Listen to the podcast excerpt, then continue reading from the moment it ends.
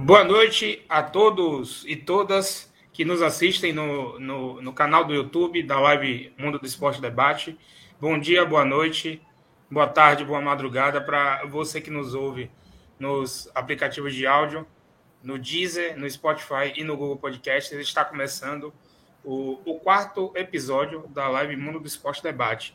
Eu sou o Gabriel Evangelista e hoje à noite eu estou aqui com o João Graça, comigo, para a gente debater sobre os principais assuntos que animaram o, o, o, final de semana esportivo, esse que se encerrou no dia de ontem. É, vamos, vamos começar o, o nosso programa é, destacando a, a, participação, a participação brasileira no, no boxe. Né? O, o Brasil subiu ao ringue nesse final de semana com, com três atrações bastante comentadas na sexta-feira à noite. É, nós tivemos a, a, disputa de cinturão, essa era a luta que mais valia, né? com, com disputa de, de cinturão. A, a, a, disputa do cinturão do, do Conselho Mundial de Boxe, é, de, de Robson Conceição, né, baiano de Salvador, né, campeão olímpico no Rio de Janeiro em 2016, e é, é, Robson, ele enfrentou o atual campeão mexicano Álvares, que tinha sido pego no, no, no exame antidoping alguns dias antes do, do confronto. E mesmo assim mantiveram a luta. Né?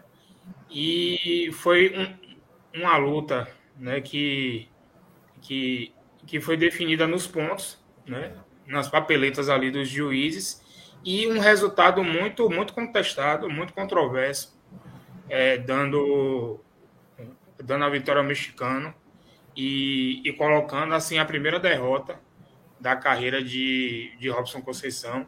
Né? Robson que estava invicto hum, na carreira com, com 17 vitórias em, em 17 jogos, em 17 lutas, né, melhor dizendo, e é, veio, veio a sucumbir diante do mexicano, o mexicano que saiu com o rosto bem danificado, e Robson Conceição, óbvio que isso não define, isso não é, não é fator preponderante para definir luta, mas é, muita gente se, se envergonhou até do, do resultado, do resultado né, é final da luta. Muitos comentaristas de boxe, né, é, eu, eu, destaco o Daniel Fux, do, do, do, Grupo Globo, que ficou extremamente revoltado em suas redes sociais. E a luta que, e que não teria transmissão para o Brasil no dia da luta, ainda, ainda não teria transmissão. No meio da tarde de sexta-feira, a Band confirmou que, que seria transmitida a luta no Band Esportes, né, no, no canal fechado. E, enfim, foi um, um, um resultado que, que e que revoltou o, o mundo do boxe brasileiro. E nós tivemos já no, no sábado, a noite de sábado, a, as, as lutas de Anderson Silva, ex-UFC, que agora está, está seguindo a carreira no boxe, contra Tito Ortiz, que também é ex-lutador do UFC e foi uma, uma, uma, vitória avassaladora de Anderson no primeiro round. Né? É, um, um, um, cruzado de esquerda que, que Tito Ortiz, coitado, foi derrubado, foi aluno aparecendo uma jaca. Como eu brinquei com, com alguns amigos no dia. Isso foi a coluta principal né, de, um, de, um, de um evento exibição lá na Flórida e, e, na luta principal nós tivemos Vitor Belfort, ex-UFC também, né? ex-lutador de MMA, que agora está, está retomando a carreira dele no boxe. Ele iria enfrentar Oscar de la Hoya, né, que também já havia de ó, algum tempo de inatividade, só que Oscar de la Hoya ele machucou né, durante a semana, e aí quem entrou no lugar de Oscar de la Hoya foi o o velho conhecido Evander Holyfield, né? Opa, reaparecendo no, no cenário do boxe com 59 anos. Agora, achei, achei Holyfield muito, muito bem fisicamente para a idade dele, né? E para o e tempo de, de, de inatividade. E, e Vitor Belfort o venceu por nocaute técnico, né? Também no, no, no primeiro round. Né? Holyfield até, até reclamou com o árbitro que, que interrompeu a luta, né? Já que foi por, por nocaute técnico. É, e, e, ele achava que daria para continuar, mas foi, foi era visível que ele, ele não tinha mais condição de, de continuar com, com a luta. E foram os, os, os resultados aí da, do boxe do, do Brasil que nós tivemos no final de semana. A vitória de Anderson Silva e Vitor Belfort no primeiro round né, de seus confrontos. E a, a derrota muito contestada de Robson Conceição daqui de Salvador, Bahia. Beleza? É, nós tivemos hoje também é, a estreia da seleção brasileira de futsal na Copa do Mundo de futsal, lá na Lituânia. E o Brasil estreou muito bem, estreou com goleada hoje contra o Vietnã, que é uma equipe mais frágil né, do grupo dele. E o Brasil enfiou 9 a 1 no, no Vietnã com, com, com um show né, da seleção brasileira. E a seleção brasileira, que é apontada como uma das favoritas né, a, a, a conquista do título, junto com, com Rússia, com Espanha, com Argentina, que é a atual campeã, o Brasil, que venceu a Copa do Mundo pela última vez em 2012 lá na Tailândia. E hoje, né, foi, foi, foi a primeira partida Copa da Seleção Brasileira em Copa do Mundo de Futsal sem, sem Falcão. Né? É Falcão que opa, disputou cinco Copas do Mundo de, de futsal e esse ano, pela primeira vez, a seleção brasileira joga sem Falcão. Mas hoje estreou muito bem, aplicando 9 a 1 com direito à, à transmissão em TV aberta. A Rede Globo é, está transmitindo as partidas da seleção brasileira na Copa do Mundo de Futsal. Na quinta-feira, o Brasil enfrenta a República Tcheca, né, também às 14 horas, como foi hoje, e encerra a participação na primeira fase no domingo, às 10 da manhã. Esses são os nossos né, primeiros destaques esportivos aí do, do final de semana, envolvendo o Brasil, claro, nos outros esportes. E nós vamos falar um pouquinho agora da reestreia de Cristiano Ronaldo é Cristiano Ronaldo. Ele, ele fez sua reestreia no Manchester United no final de semana contra o. o agora, agora Newcastle. O Newcastle, isso mesmo, João, obrigado. Foi uma reestreia contra o, o Newcastle no, no Old Trafford, em Manchester. O, o Manchester aplicou 4 a 1 no, no Newcastle e CR7 marcou o primeiro e o segundo gol do Manchester. É, o, que foi que você viu, João, da, da reestreia de, de Cristiano Ronaldo no Teatro dos Sonhos? Jogo muito aguardado. Houve muita reclamação também, porque acabou sendo um jogo exclusivo da plataforma de, de streaming do, do grupo Disney, né, no, no Star Plus, e, e, e é muita gente assim, assim como eu acabou não assistindo, né? Só, só eu mesmo só vi os gols e os, os, melhores momentos. E aí eu queria saber de você o que foi que, que, que você viu da reestreia de, de Cristiano Ronaldo no Manchester. Gabinho, eu acho que a reestreia de Cristiano Ronaldo no Manchester ela foi muito marcante, não só pelo resultado, pela atuação dele de ter feito dois gols, mas muito pela atmosfera que foi criada.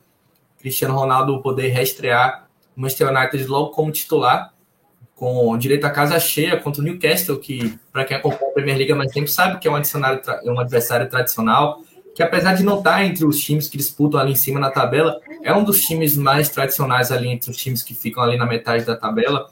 Então, era um jogo especial, um jogo interessante, que foi criada toda a atmosfera para é, Cristiano poder reencontrar sua torcida, poder jogar o jogo inteiro, poder é, interagir bastante com seus companheiros desde o início do jogo. Ser titular, para mim, fez toda uma diferença. Eu achei que, por exemplo, a gente vai ver a atmosfera da estreia do Messi, por exemplo, foi um jogo um pouco mais um pouco mais perdido assim no meio da semana que nem todo mundo estava assistindo no momento. Acho que naquele momento o jogo do United era a principal atração, mas teve esse empecilho da, do, como você falou, do Star Mais, que impossibilitou algumas pessoas de ver. Eu pude ver, pude acompanhar a partida e eu diria que, no geral, coletivamente, eu acho que o United ainda tem um pouco a evoluir.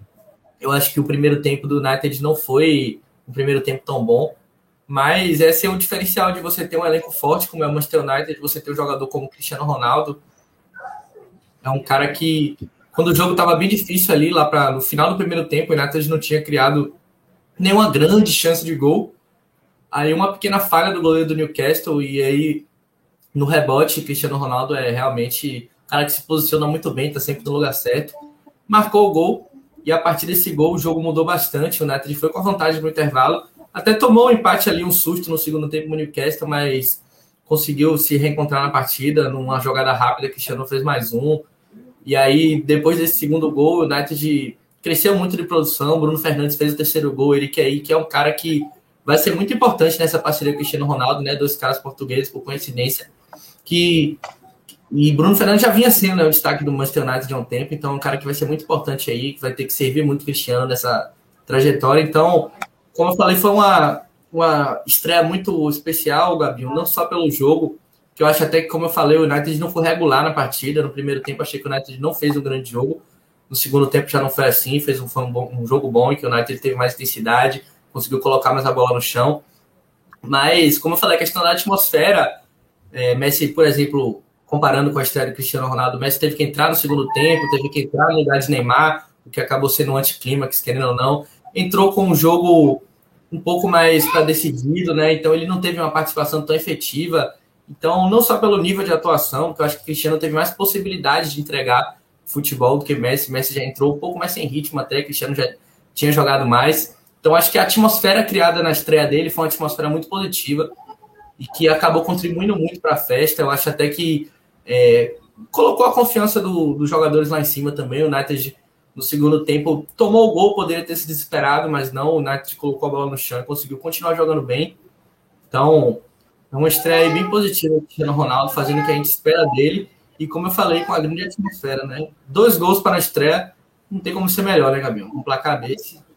E o United na liderança ali, dividindo né, com os outros, os outros favoritos, como, como o Chelsea, o Liverpool. E o Everton, o Everton tá ali escondido, né? Tá ali meio que de infiltrado mas também está ali com 10 pontos. É, o, o Everton ele jogou hoje à tarde com o, o Burnley e aplicou 3 a 1 de virada, né? Ele no início do segundo tempo o Burnley abriu 1 a 0, mas é, em seis minutos o, o, o, Everton conseguiu fazer três gols e aí ele, ele, ele se iguala ali na né, com 10 pontos com o Manchester, com o Chelsea e com o Liverpool, né, que são os três primeiros colocados, né? Eles estão ele, eles estão diferindo ali no, nos critérios de desempate e o Everton está na quarta posição, né, também com 10 pontos. E aí vem depois Manchester City e Brighton, né, com a grande surpresa aí nas, nas primeiras rodadas da Premier League e o Tottenham com 9 pontos. Essa é a classificação da Premier League, né, Cristiano Ronaldo que ele, ele, ele estreou no Manchester com, com um time que, que muito provavelmente vai, vai ajudá-lo né, no, no restante da temporada é, para que ele tenha um desempenho, acho que até acima dos, dos, dos anos que ele, ele passou na, na Juventus na Itália. E, e o Manchester que joga nessa terça-feira né, com, com Young Boys da Suíça pela estreia na UEFA Champions League, né? Que a gente vai falar agora também. É, a Champions League que ela vai começar a partir de amanhã e na quarta-feira, né? Jogos amanhã e quarta, oito jogos amanhã, oito jogos na quarta. E o, o Manchester é o time que, que, que praticamente vai abrir a Champions League hum, essa nova temporada com o Young Boys partida lá na Suíça às, às 15 para as 2 da tarde. É, esse jogo ele, ele vai ter transmissão do, do canal TNT, né, TNT Sports, que inclusive a TNT divulgou até a, os, os, os comentaristas e narradores da TNT nas redes sociais estão até opa, compartilhando agora. Esse é muito bom, né, para gente que gosta de, de, de, transmissão esportiva e tal, a gente, né, saber quem que vai fazer o, show, o, o jogo, saber quem vai narrar, quem vai comentar. E aí, esse jogo Young Boys e Manchester, ele vai ser transmitido pela TNT e pelo HBO Max, né, que é o, o streaming oficial da Champions League no Brasil, é o único streaming que irá transmitir todos os jogos da Champions League. E esse jogo ele vai ter a narração de André Rene com os comentários de, de Vitor Sérgio Rodrigues e de, de Cafu, que hoje foi um dos anunciados aí pela, pela TNT, né, pela Warner Media, é, como um, um, dos comentaristas convidados aí para os jogos da Champions League. A TNT confirmou os nomes de, de Cafu, de, de Guilherme Alves, né, Guilherme que foi, foi por muito tempo centroavante do, do Atlético Mineiro, e o outro foi Nilmar, ex-internacional, ex-Corinthians, que inclusive eu assisti um jogo que, que teve uma participação de, de Nilmar como comentarista, foi na na, na, na decisão da Supercopa, né, Villarreal e, e, e Chelsea, né, Nilmar participou da transmissão. Então amanhã a gente tem Young Boys e Manchester, 1h45 da tarde, é, na TNT e no HBO Max. Né, a transmissão começa às 12h25, ao meio-dia 25. E vai ter também no mesmo horário, no, no canal Space, é, o jogo entre entre o Sevilha da Espanha e o, e o Red Bull Salzburg da Áustria. E vai ser no, no canal Space e também no HBO Max. Mais tarde, às, às 4 horas da tarde, nós vamos ter a sequência dos jogos de terça-feira, é, com, com as transmissões na HBO Max começando às 15h45. Nós vamos ter Malmo da Suécia contra a Juventus o, o Villarreal né, contra a Atalanta da Itália. O Dinamo de Kiev ele recebe o, o Benfica em Kiev. O, o, Lille, atual campeão francês, que não começou bem a temporada, recebe o, o Wolfsburg da Alemanha. É, às, às 15h50, né, começando a transmissão, o jogo ele começa às 4 horas no canal Space, além do HBO Max. Vamos ter Chelsea e Zenit da Rússia no Stamford Bridge em Londres e no, no canal TNT e esse jogo vai ser exibido no SBT também, TV aberta. Barcelona e Bayern de Munique no, no Camp Nou em Barcelona. É, eu, queria, eu queria saber de você, João, é, o, que, o que você destaca nesse, nesse primeiro dia de Champions League. Eu acredito que os jogos mais importantes venham a ser, obviamente, a, a volta de Cristiano Ronaldo no Manchester, né, jogando a Champions League. E eu acredito que, que o principal jogo das quatro horas vai ser Barcelona e Bayern de Munique. E você, o que, é que você acha? É, Gabi, não tem como a gente não destacar esse jogo entre Barcelona e Bayern de Munique. É o jogo entre duas equipes aí mais fortes que a gente tem aí nesse primeiro dia. Claro que é muito importante também a reestreia de Cristiano Ronaldo na Champions League, voltando aí a jogar pelo Manchester United depois ter vencido essa competição com o United de 2008. Mas o jogo entre Barcelona e Bayern de Munique vai ser interessante. Vai ser o primeiro jogo de Champions League depois de muito tempo que o Barça joga sem Messi.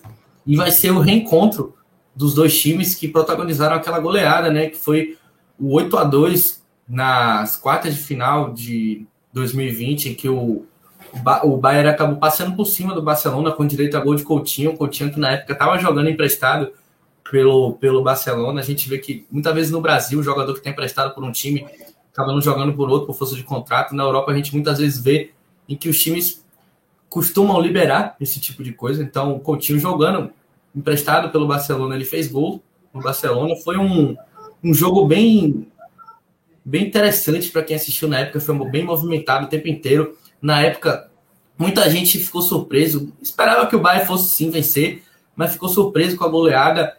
Eu até fiquei surpreso com a goleada, mas com o fato de ter sido expressivo 8 a 2 porque para mim o jogo seria assim uma goleada, pelo que eu vim acompanhando dos times na temporada, o Barcelona não tinha uma defesa muito segura e o Bayern tinha um ataque poderoso.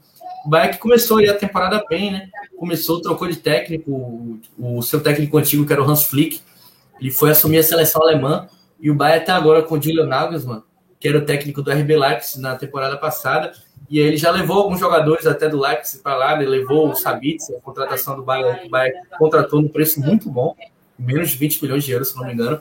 Contratou também o Pamecano, zagueiro, mas a gente tem que destacar aqui primeiro o jovem, a grande promessa, vocês têm acompanhado, Gabriel, Musiala, que é um jogador, aí um atacante do Bayern, que tem feito muitos gols aí na Bundesliga, tem feito a diferença, um cara que tem alternado entre time titular e reserva, é normal, questão de experiência, um jogador que tem acho que apenas 19 anos, então é um cara que está surgindo aí muito bem. Então vai ser aí uma chance para a gente ver o Musiala jogando com o time do tamanho do Barcelona, da expressão do Barcelona, do nível do Barcelona. E, claro, a gente vai querer ver um Barcelona como um teste real. O Barcelona que não jogou esse final de semana, né, teve sua partida adiada contra as convocações. Ia jogar com Sevilha, já seria um bom teste até. Sevilha, que também é um time da Champions League. Mas o jogo acabou não acontecendo. O Barcelona que Teve algumas oscilações, mas até vem mostrando um futebol até interessante com o Coma. Tem aí o Depay se destacando, os jogadores aí, o Brett White até subindo um pouco de produção. O Barcelona ainda tentando se encontrar, ainda sem saber direito qual é a sua principal, sua principal formação, mas aí tem como sua esperança o Depay, que é um cara que começou muito bem a temporada, um jogador que eu particularmente gosto muito. Vai ser um duelo, um duelo que, querendo ou não, tem seu equilíbrio, mas eu acho que o Bayern tem um favoritismo até um pouco amplo. É um time que está muito mais arrumado, muito mais pronto. O Barcelona teve um momento bem interessante ano passado, que foi aquele momento que ele oscilou entre um futebol muito bom, venceu a Copa do Rei e até se colocou na disputa do título de La Liga, mas acabou oscilando. E agora com a saída de Messi perdeu muito. Griezmann também saiu, então os dois principais atacantes do Barcelona saíram. Então é um time que tem aí seu poder ofensivo muito fragilizado. Contratou o Agüero, o Agüero tá naquela, não sabe ainda se vai, se fica. Agora fechou a janela, ele vai ficar, mas não sabe ainda se é garantia até o final da temporada. Então é um Barcelona que gera muita dúvida, muita curiosidade e é um Bayern que gera muita expectativa, pois começou a temporada já naquele modelo. É, e esse, esse jogo, né, Barcelona e Bayern de Munique, né, foi divulgada a, a escala de transmissão também. É, acho, acho que eu dei uma travada aí, não foi, João? Não, agora tá ok. É... Esse, esse jogo ele vai ter a narração de, de, de, Jorge Igor, com os comentários de Bruno Formiga e de Guilherme Alves, né, novo contratado aí do, dos, dos canais da Warner Media, e, e reportagens de Marcelo Beckler, lá em Barcelona. É, eu, eu, eu, eu gostaria né, de falar também da estreia né, do, do, do, atual campeão da, da Champions League, o, o Chelsea. Né, ele, ele joga em casa com, com o Zenit. É, o Zenit que foi envolvido também na confusão é, da não liberação né, de jogadores para a seleção brasileira. O, o Zenit que, tem, que tinha Malcolm e, e Claudinho, né, que era do, do Red Bull Bragantino, Malcolm e Claudinho tinham sido convocados para a seleção brasileira e o, o Zenit exigiu que eles, eles retornassem muito para poder estarem aptos a, a jogar contra o Chelsea, já que o, o jogo é na Inglaterra. E é, destacar também a, a, estreia da Juventus né, contra o Malmo, a, a Juventus que, que com certeza ela, ela perde muito em qualidade com, com a saída de Cristiano Ronaldo. A, a Juventus estreia é, em Malmo, né, lá na, na Suécia, amanhã, às, às 4 horas da tarde, pela UEFA Champions League. E nos jogos de quarta-feira, eu vou só colocar aqui, a quarta-feira a gente, a gente vai ter, no início da tarde, né, os jogos de, de 15 para as duas, o, o Besiktas, da Turquia, ele enfrenta o Borussia Dortmund. Esse jogo com, com transmissão da TNT e na HBO Max. Todos os jogos né, tem, tem transmissão da HBO Max, que inclusive, é, além dos comentaristas que foram contratados, o, a Warner Media contratou também duas novas narradoras né, para tá, estar preenchendo esse, esse, esse espaço, né, já que eles vão transmitir oito jogos né, por dia, oito na terça, oito na quarta e, e em todas as, as seis rodadas. E eu li também que opa, Rafael Oliveira, ex-ESPN, ex-Dazon, que é comentarista do, do Grupo Band, é, o Rafael Oliveira ele vai estar também é, Muito bom, alguns jogos. Não, Rafael Oliveira é excelente comentarista.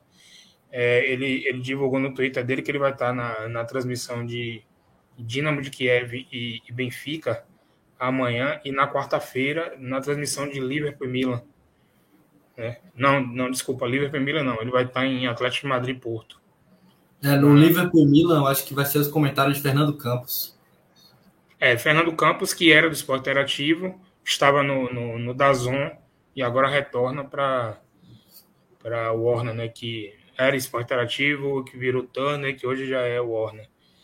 E aí na quarta-feira vamos ter Besiktas e Borussia Dortmund no, na TNT e, no, e, o Space ele, ele transmite o, o Sheriff Tiraspol da, da Moldávia, o, o primeiro clube da história da Moldávia a, a participar da fase de grupos da, da UEFA Champions League, e o Shakhtar, né, da Ucrânia, que é o time mais brasileiro da Europa, vai estar tá aí no, no canal Space ao vivo. E os jogos da quatro, das quatro da tarde, é, além de Liverpool e Milan e de Atlético de Madrid e Porto, dois grandes jogos, ao meu ver, é do mesmo grupo. É, vamos ter Manchester, o, Manchester City contra o, o RB Leipzig, o Sporting de Portugal contra o Ajax. Acho um jogo bem equilibrado também. É, no canal Space, vamos ter Inter de Milão e Real Madrid, às quatro da tarde. Ótimo jogo também. E na, na TNT, a estreia do estrelado Paris Saint-Germain contra o, o Clube Bruges. Esse jogo vai ser na Bélgica e muito provavelmente o que o que o que vem sendo divulgado pela imprensa francesa que é, Maurício Pochettino pode sim escalar nesse jogo Messi, Neymar e Kylian Mbappé. O que é que você vê, João, dos jogos de quarta-feira da Champions League? É, quarta-feira é bastante movimentada, né, Gabi? A gente vê aí alguns clubes tradicionais, como Liverpool e Milan, fazendo esse jogo aí, que já foi final de duas Champions League, né? 2005 deu Liverpool, 2007 deu Milan, a vingança, já que era até uma base parecida entre os dois clubes quando se enfrentaram na época. Então é um jogo aí que eu acho que vai ter muito destaque. A gente vê o, Liverpool começando a temporada muito bem, surpreendendo até algumas pessoas. O Liverpool que mantém seu time titular, que é um time bastante consistente, não tem o elenco tão qualificado quanto o Chelsea, quanto o City, quanto o United, de verdade, mas é um time que vem de um trabalho muito longo aí com o Klopp, um trabalho muito sério, que tem alguns jogadores como o Salah, que vem jogando uma, uma barbaridade há bastante tempo. Então é um time aí muito forte. E a gente tem o Milan aí começando a temporada, teve uma vitória importante esse final de semana sobre a Lazio. O Milan aí que tem, tem ganhado confiança, é um time que também vem num trabalho longo com o Pioli. Então se reforçou bastante essa temporada, tá aí com o Brian Dias como seu novo camisa 10. O Ibrahimovic, que voltou de lesão, já voltou fazendo gol. É um cara que parece que a idade chega, mas ele continua jogando muito bem. Realmente é um daqueles tipos de jogador que dura em alto nível durante muitos anos, é um, realmente um baita jogador. Inter e Real é também um jogo bem interessante. A Inter, como a gente já falou até em outras lives, é um time que para mim é muito redondinho, encaixado com Simone Inzaghi. É um time que tem muito do que tinha na temporada passada quando conquistou o título italiano. É verdade que perdeu jogadores, mas também trouxe jogadores importantes. Contratou agora há pouco o Joaquim Correa, que jogava na Lazio, é um atacante muito interessante. Ainda tem o Lautaro também, que é um grande atacante. Então é um time forte, é um time muito bem treinado, é um time que eu acho que vai dar muito trabalho para o Real. Eu diria até que tem chance de vencer a partida. E o Real Madrid é, teve um, tem um começo de temporada aí bom, vem aí tendo o Vinícius Júnior como um dos seus destaques. Né? Vinícius Júnior, se eu não me engano, chegou ao seu quarto gol, quarto jogo da temporada. É um cara que vem evoluindo muito aí era muito cobrado, até às vezes umas cobranças com exigência um pouco alta demais para um garoto tão jovem. E ele está mostrando aí que tem tudo para ser um jogador de alto nível, pode ser até titular na seleção brasileira também. O Real venceu por 5 a 2 o Celta, né? o Celta de Eduardo Cudê, que já foi treinador internacional agora há pouco tempo.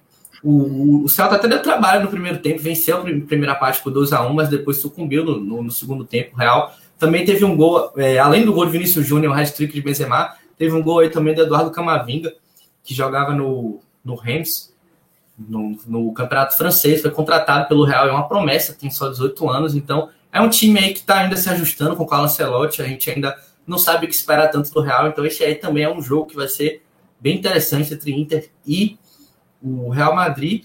E qual foi o outro jogo que você tinha falado, Gabi? Da quarta-feira? É... Bruges, Paris, Sport e Ajax, Atlético Madrid, Porto. É, entre Bruges e Paris, é a expectativa pelo finalmente a gente ver os três, o trio de ataque tão sonhado pelo PSG juntos, né? Eu acho que por não terem atuado esse final de semana nem Neymar, nem Messi, eles devem estar sim se preparando para entrar nesse jogo. O PSG não quer saber de nada que não seja Champions League. Claro que o PSG quer ganhar a Liga Nacional também, mas a Champions League é a prioridade, então expectativa de ver aí os três juntos, é o jogo que vai ser transmitido até, pelo que eu vi, vai ser transmitido na TNT, né? Esse jogo, ou no Space. O, o Bruges e Paris é na TNT. Na TNT, então, expectativa, né, de ver esse trio de ataque junto. E aí, tá esperando o que desse trio de ataque, cara? Gol. Não tem o que, o que, o que esperar a não ser gol e, e, e, e, muita jogada bonita, né? Que são três jogadores de, de, de muitíssima qualidade. É, eu, eu destacaria, né, também nesses jogos de quarta-feira, né, como você muito bem já, já disse, é, os, os jogos do, do grupo B, né, o, o, o Liverpool contra o Milan e o Atlético de Madrid contra o Porto. E é até e eu acho até uma, uma, uma, uma, maldade, né? Esses, esses dois jogos estarem, estarem relegados ao, ao stream, né? E não estarem na. Complicado. Na, nos, canais, nos canais de TV fechada, né? Só que deram prioridade para a estreia do, do Paris, né? É, é, natural até. E tem outro grande jogo também, né? Que você já, já destacou, que é Inter de Milão e, e Real Madrid, né? Inter de Milão, eu, eu assisti o jogo da, da, da Inter de Milão ontem pela manhã contra a Sampdoria. A Inter de Milão teve muita dificuldade, empatou o jogo, né? Abriu, abriu 1 a 0 a Sampdoria empatou, né? né? Lautaro Martins fez o segundo gol e a Sampdoria tornou a, a empatar o jogo e terminou 2 a 2 E o, o Real Madrid eu não assisti porque é, foi um jogo exclusivo do, do Star Plus, né? O, o Real Madrid contra o Celta, mas viu o resultado final, viu os gols também. Um grande destaque para Vinícius Júnior, né? E, e, você comentou muito bem também sobre é, o, o, o, Eduardo Camavinga, é, Camavinga, né? Que, que também marcou na, na vitória do Real Madrid ontem no Campeonato Espanhol. E Liverpool e Milan, pô, não, não tem não tem o que falar de Liverpool e Milan, né?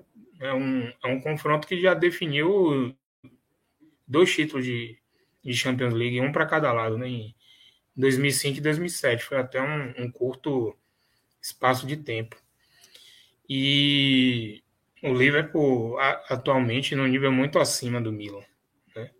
Mas esperamos grandes jogos aí amanhã e e na quarta-feira, nessa essa primeira rodada aí de, de Champions League. É, tenho, tenho curiosidade também para assistir algum jogo aí no, no HBO Max, no stream, né, que vem sendo, vem sendo bastante elogiado a, a transmissão no HBO Max, né, no, no aplicativo, no stream. É, qualidade de imagem, de som. Eu, eu, eu vou até fazer esse teste amanhã em Barcelona e Bayern de Munique, né?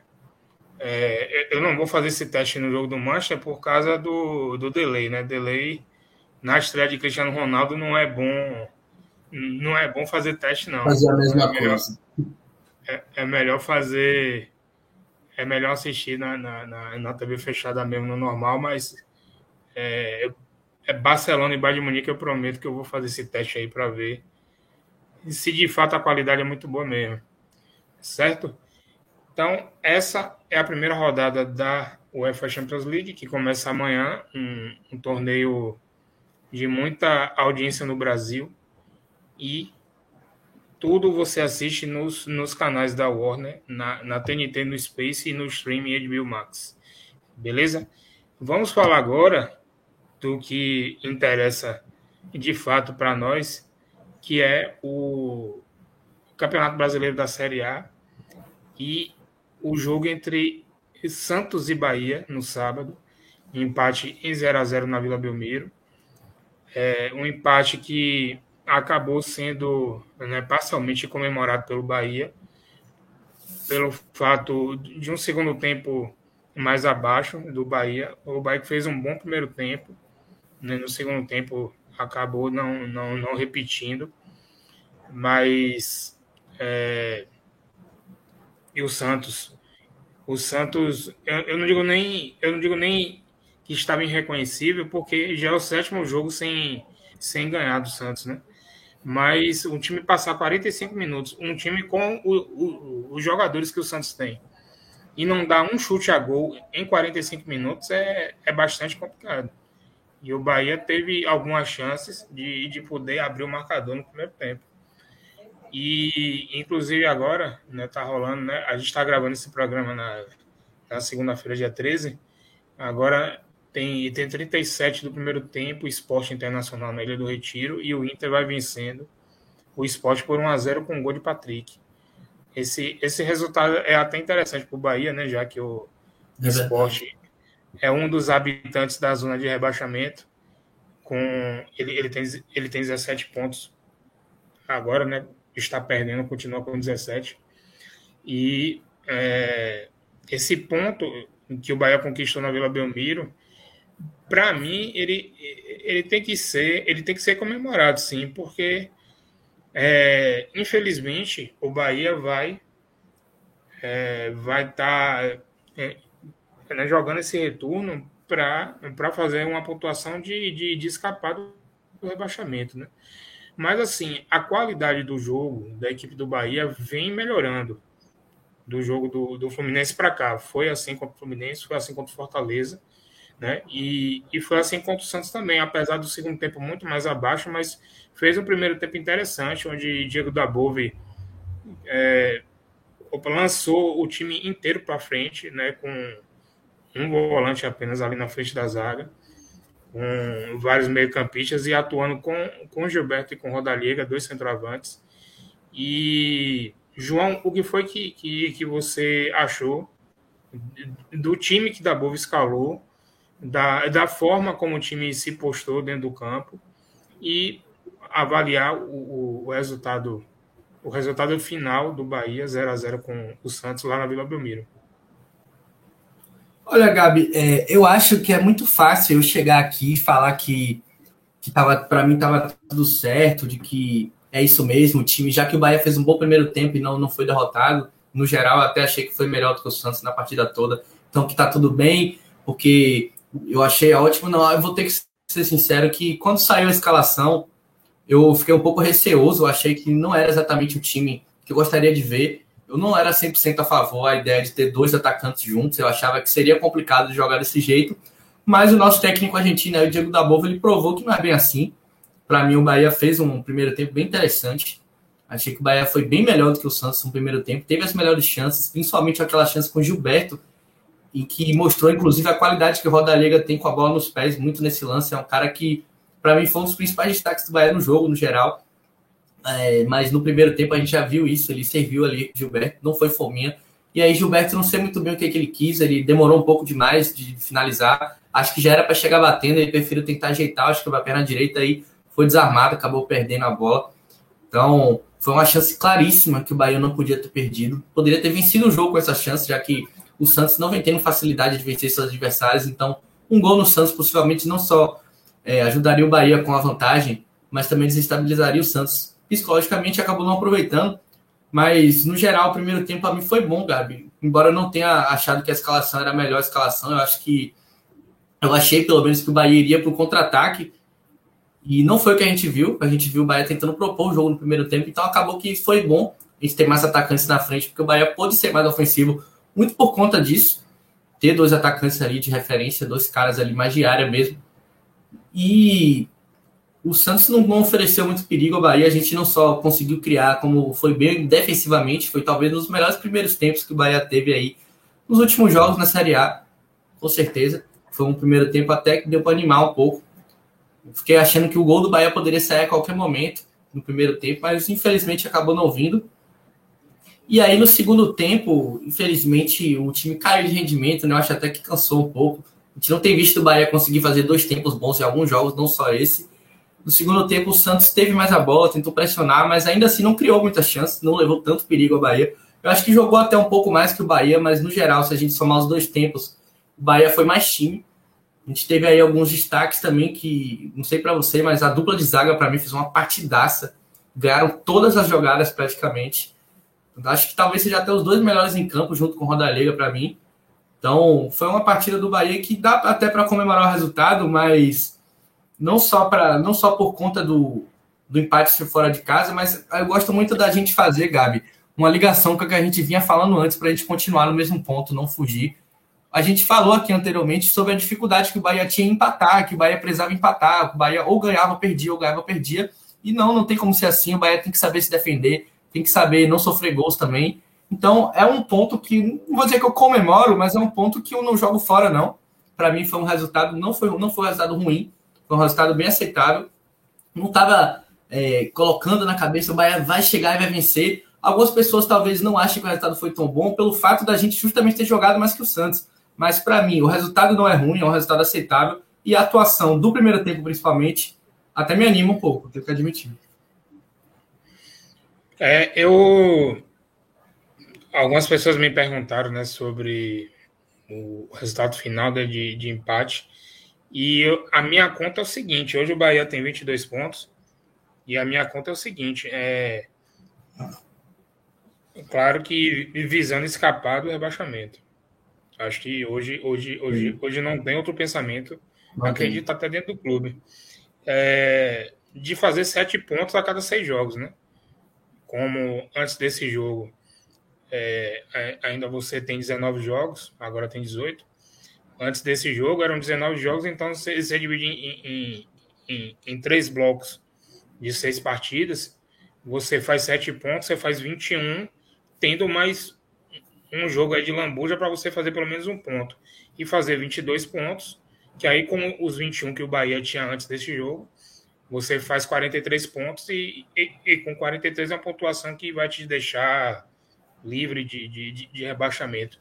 E eu acredito até que, que, 42, que 42 pontos livre também, né? Mas é, 43 pontos é certeza, né? Nos últimos quatro campeonatos, é, 43 pontos sempre livrou de rebaixamento nos últimos quatro campeonatos e é uma pontuação bem, bem com, com praticamente a certeza de, de permanência. Deixa eu só deixa eu só colocar aqui na tela a, as mensagens é, é da galera que enviou aqui pra gente. Vilma Nascimento, boa noite, querido. Estou aqui. Vilma Nascimento é minha mãe. tá assistindo a live Mundo do Esporte Debate também. Matheus Brandão. Bora Bahia, minha pi. Ele colocou aqui pra gente na tela. Né? Matheus Brandão, meu brother, né? torcedor fanático do Baiaço. Lucas Cabeça, boa noite, amigos. Aí quando a gente estava é, falando sobre Champions League, ele mandou aqui que ele é mais o Bahia de Munique. Bahia de Munique, eu também. Ele mandou uma outra mensagem aqui, em que pese alguns vacilos na reposição de bola, eu gostei muito de Klaus, né, sobretudo nas saídas de bola, por me titular. É... Opa, Klaus me assustou um pouco com, com a saída de bola, de fato. É, inclusive, uma dessas saídas de bola, já quase no final do jogo, resultou no, no em um cartão amarelo para Conte. E, e Conte acabou tomando o, o, terceiro cartão amarelo e não joga na próxima partida contra o, o Red Bull Bragantino.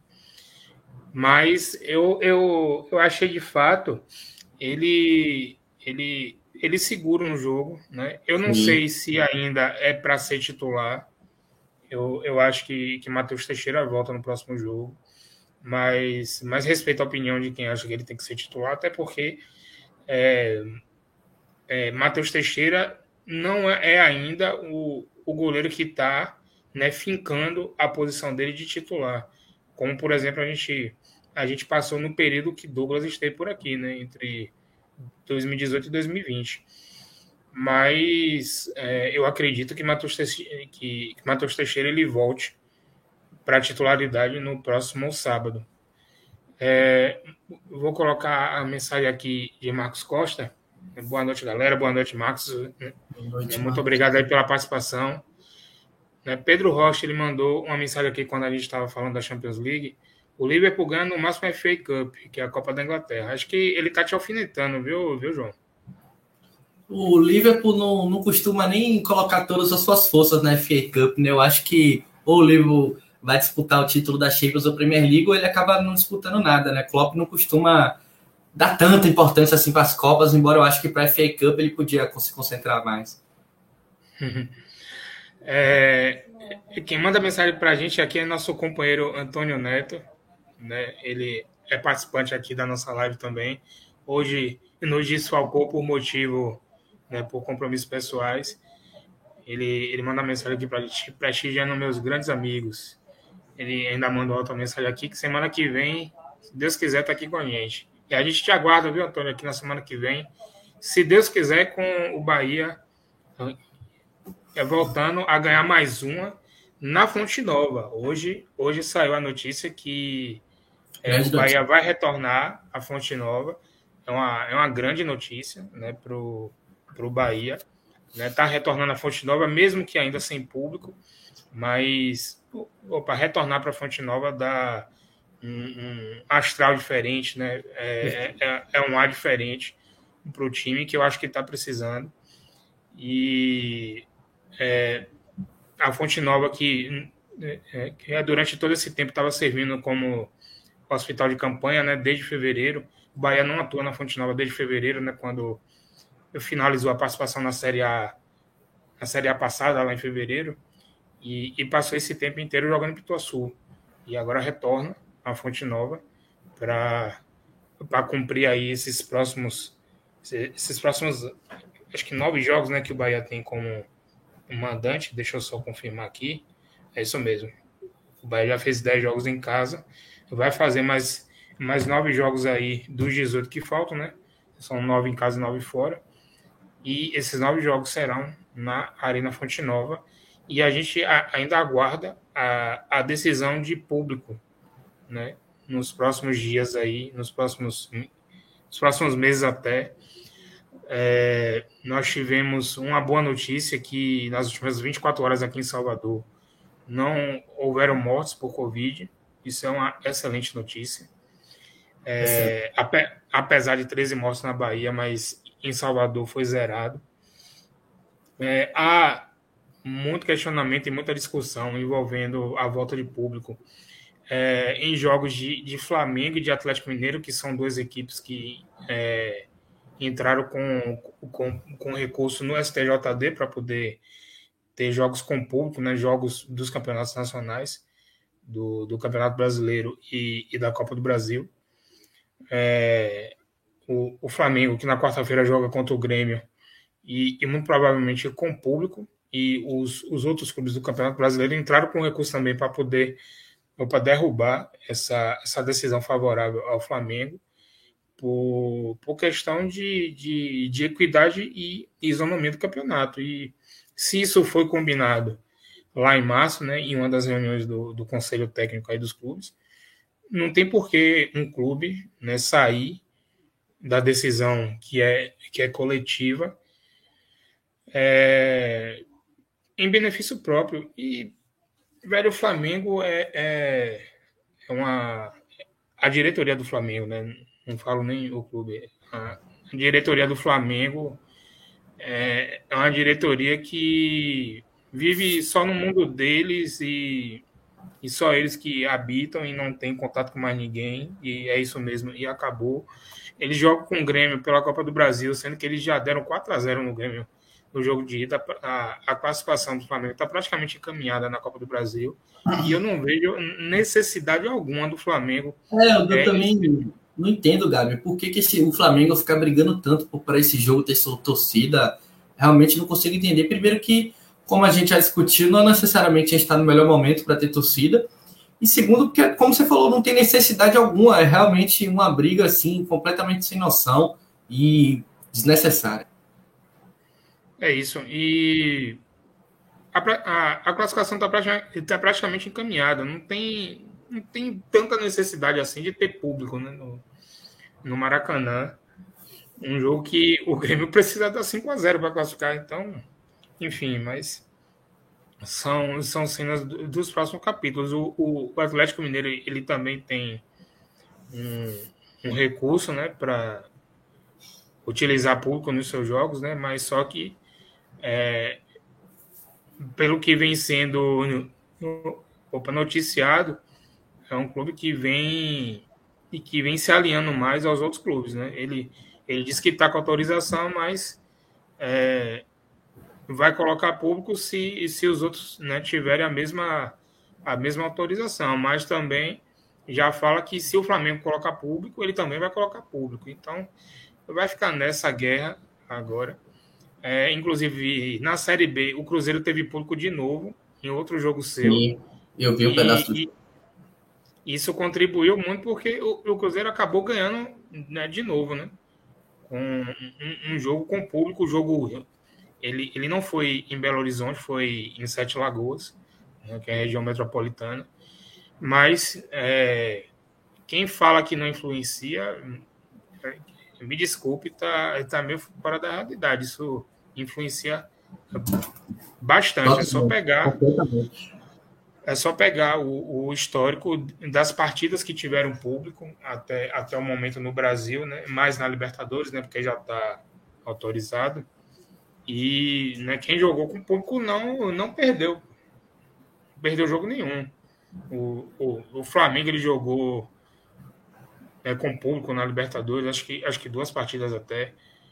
Jogou. O Atlético Mineiro também jogou contra o, o, River Plate na Libertadores com público. E, é, o, o público é sim um grande diferencial nos jogos. Mas é, ainda falando de, de Bahia 0, Santos 0, é, você falou, João, de alguns destaques, né? Você destacou a dupla de zaga do Bahia, né, Luiz Otávio e, e Conte. E, e, e, de fato, foram dois jogos vem sendo dois jogadores contribuindo muito pro pro do Bahia. Que é, não Foi é mais melhores, né? agora. Né? Continua ah, sendo a pior. É, acho que é, acho que minha conexão deu uma deu uma deu uma agora voltou. Mas acho que já voltou. voltou. É, a pronto, beleza.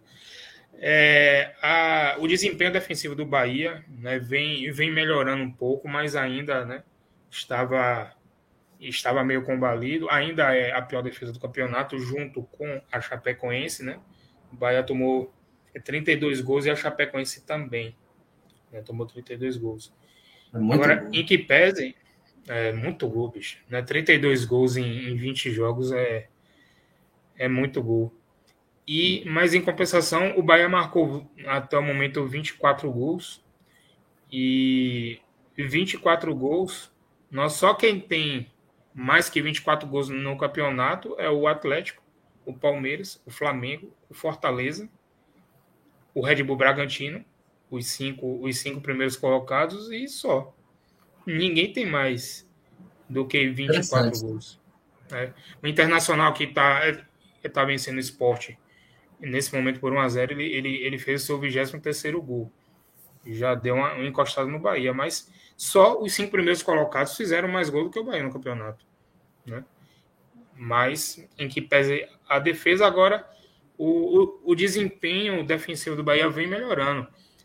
Se você olhar pelo viés que tinha dois meses que o Bahia não tomava gol numa partida, e agora não tomou gol, já é já é uma coisa para um fato para ser comemorado, né? Você não tomar gol. A pior defesa é não tomar gol. Inclusive o Santos é um, um dos quatro times do campeonato que não fizeram gol no Bahia. Né? A gente lembra que no jogo aqui de Pituaçu, o Bahia aplicou 3 a 0 no Santos. Né? E os outros três clubes que não fizeram gols no Bahia foi o Juventude, a própria Chapecoense, que é o Lanterna, e o Corinthians. Né? Esses quatro são os únicos times do campeonato que, que não marcaram gols no Bahia.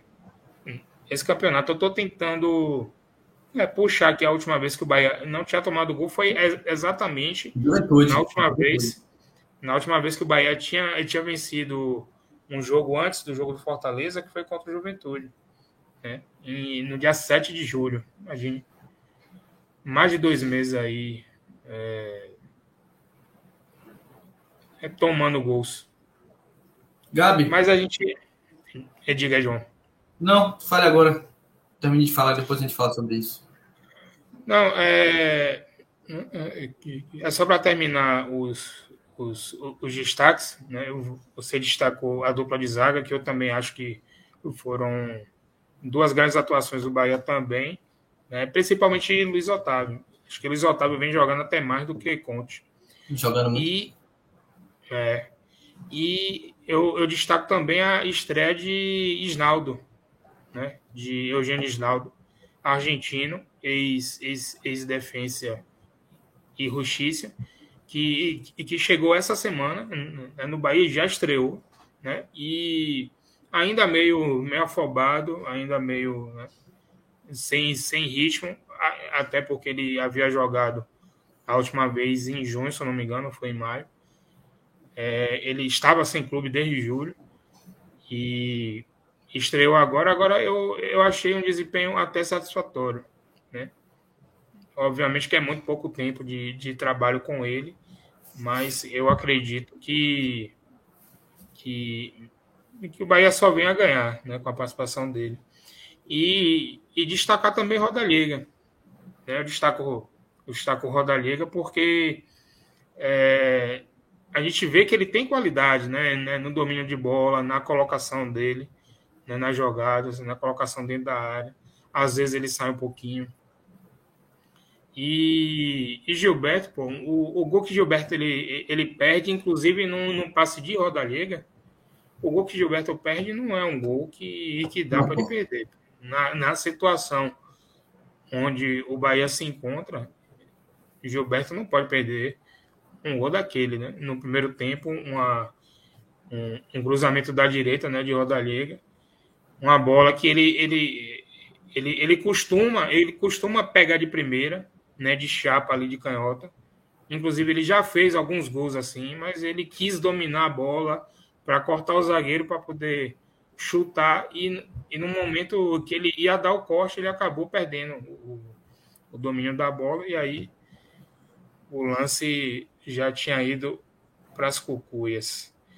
Mas, mas diga aí, João, o que é que você ainda destaca sobre o jogo? Não, Gabi, é porque eu acho que é importante também a gente falar aqui algumas coisas sobre os destaques negativos que a gente teve também jogadores como, por exemplo, o jogador que a gente pediu muito aqui, que a gente falou muito que precisava entrar em campo, que tinha que jogar, mas que para mim teve uma entrada no segundo tempo que foi muito negativa, que foi Ranielli.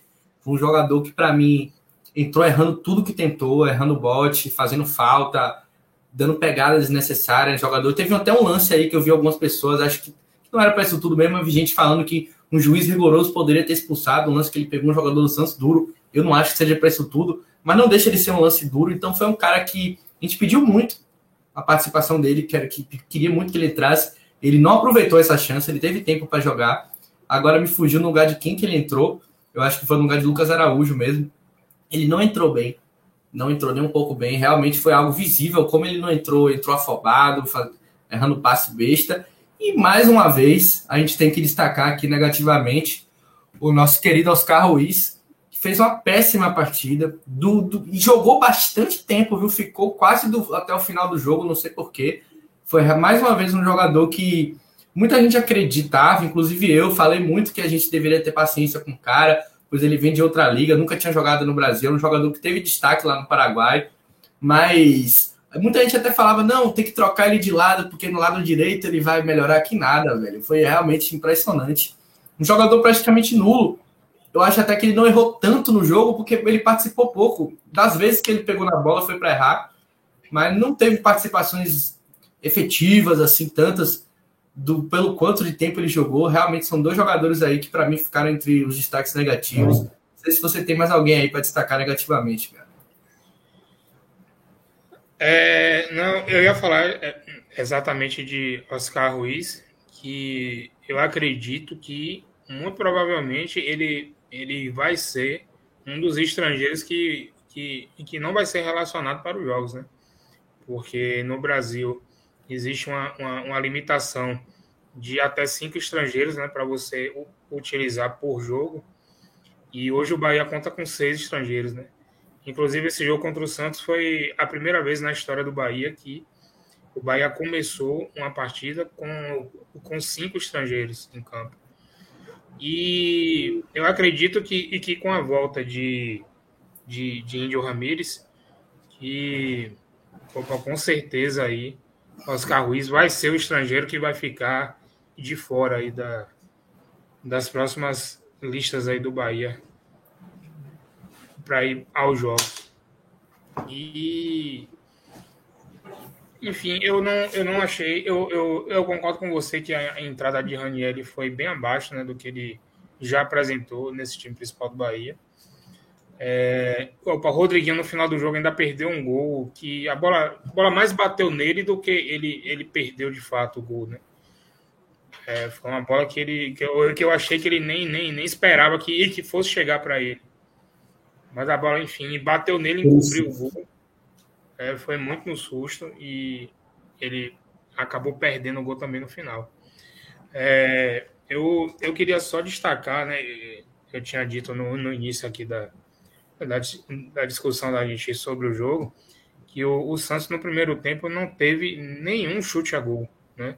E o Bahia teve oito tentativas de gols, de gol, e das oito, três foram no gol, né? Inclusive um gol, um gol perdido por Gilberto que a gente só tem a lamentar. No segundo tempo, o Santos né, melhorou, né, né, comandou mais as ações do que o Bahia, manteve o, o, o percentual de, de, de, de posse de bola né, em, em, cerca de 65%.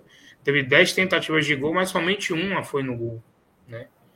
E, o, e o Bahia, no segundo tempo, ainda teve, ainda teve cinco tentativas de gol, mas mais nenhuma foi no gol. E é isso. E a, agora nós vamos para um jogo contra o, o Red Bull Bragantino. Eu, eu queria saber de você, João, o que é que você espera desse próximo jogo? O jogo que vai ser no próximo sábado, às, às, às nove da noite, na Fonte Nova, né? Hoje a gente teve a, a, a confirmação, né, que o jogo vai ser na Fonte Nova. Esse jogo tem transmissão exclusiva do Premier e o Bahia vai a campo sem sem German Conte na zaga. É, e aí a gente pode falar né, sobre, sobre quem pode ser o, o substituto dele.